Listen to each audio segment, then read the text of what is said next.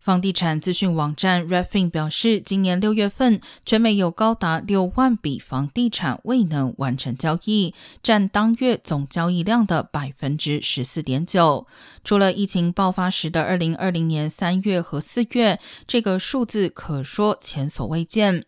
疫情前房产交易取消的比例最高不过在百分之十一左右。Refin 称，导致房产交易大量取消的部分原因是房地产市场降温，有些买家认为有更多溢价空间，但最主要的原因还是房贷利率上涨速度过快。一般来说，如果利率从买家开价到申请贷款时，从百分之五上升至百分之五点八，许多人就无法负担购房，也有很大机会贷款不会被核准。